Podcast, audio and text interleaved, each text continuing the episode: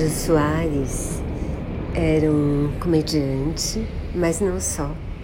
Era um apresentador, falava muito bem. E eu vou falar da, dos lados dele que me marcaram assim. Ele tinha um personagem no tempo da ditadura, da saída da ditadura, assim, que era super engraçado. Era um último exilado.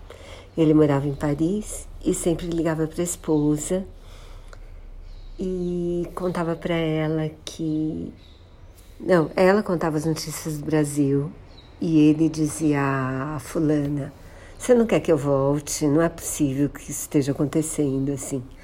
Era muito engraçado porque era tudo verdade o que ela contava para ele.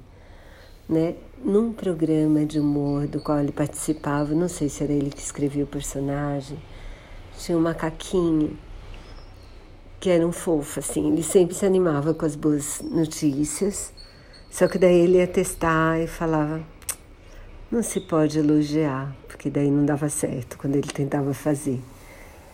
E ele criou no programa de entrevistas dele um quadro também de política em que ele reunia as meninas do Jô. Eram a Lilian Vitfib, uma jornalista que agora eu esqueci o nome, que morreu no passado.